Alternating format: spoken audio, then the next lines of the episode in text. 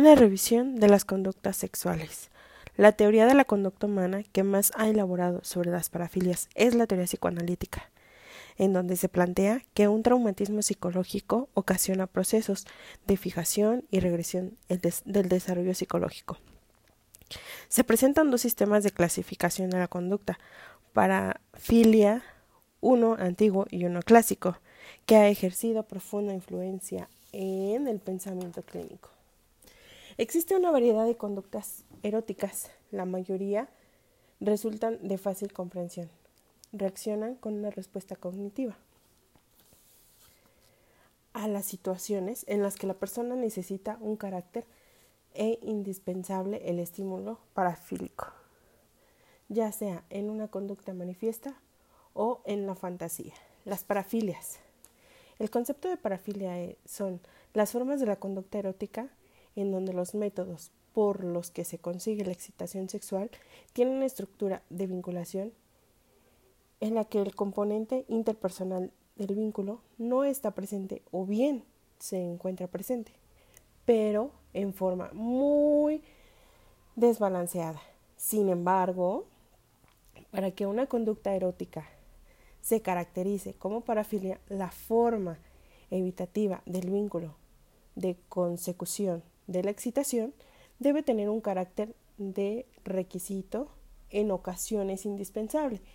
Muchas veces la fantasía constituye un acto.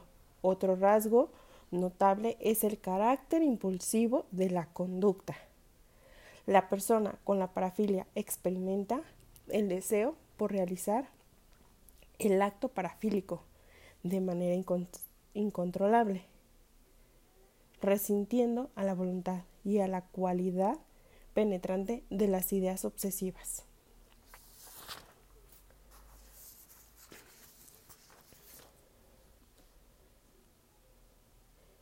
Henry Hay resume así la posición psicoanalítica sobre el origen de las parafilias. Las perversiones representan una suerte de placeres prohibidos o primitivos cuya exigencia es casi absoluta. Pero los psicoanalistas continúan insistiendo sobre la regresión, es decir, sobre la fuerza que hacen retroceder al sujeto hacia los sistemas primitivos de satisfacción. Esto supone lo mismo que decir que la fijación representa la elección primaria, la elección de la perversión, mientras que la regresión es la fuerza que retropulsa al individuo a sus primeras experiencias a partir del fracaso de una experiencia nueva, no íntegra, la del propio sexo, la idea clara que se desprende de estas teorías es, pues, la de que la perversión es un fenómeno anacrónico cuyo dinamismo desplaza o desvía la sexualidad.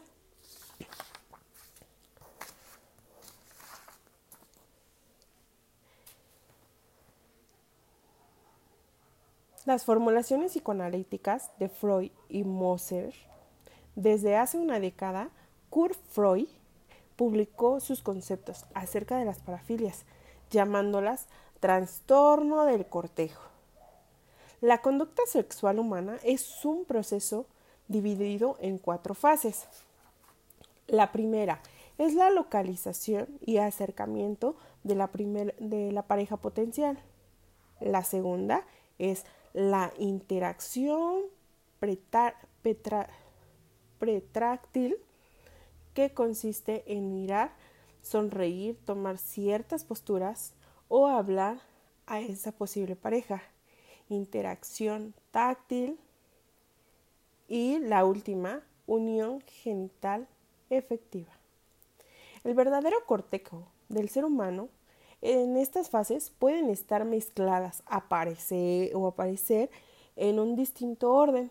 La consecuencia puede pararse o continuar o no volver a darse. Este sistema de referencia comenta Freud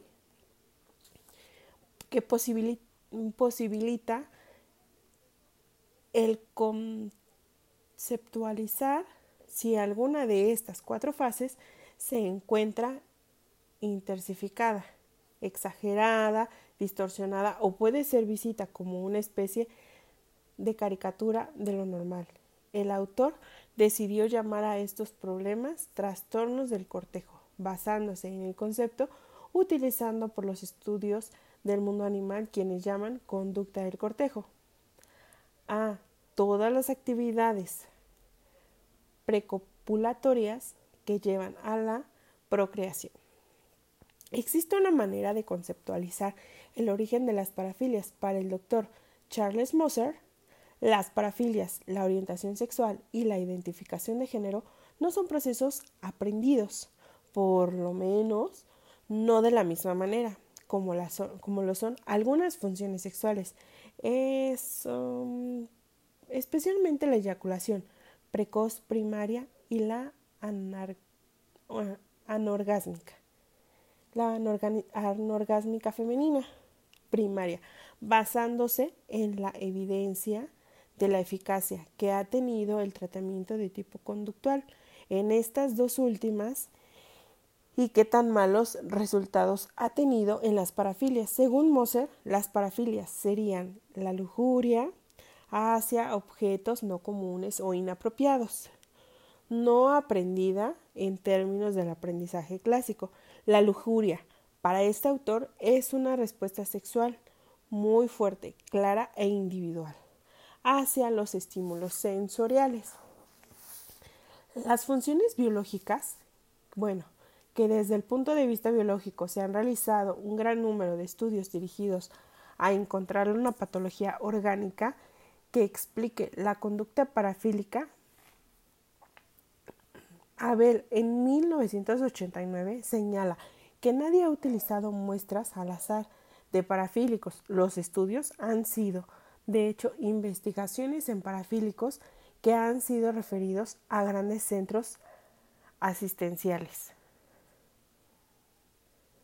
de esos parafílicos enviados a estos centros y que han tenido resultados muy pero bastante positivos. Se han desarrollado pruebas psicofisiológicas para medir el volumen peniano en respuesta a un estímulo parafílico y no parafílico. Las parafilias son practicadas por un pequeño porcentaje de la población general. Sin embargo, la naturaleza repetitiva o insistente del trastorno resulta en una, alta frecuencia en la comisión del acto parafílico. De esta manera, a una parte importante de la población ha sido una víctima de personas con alguna parafilia.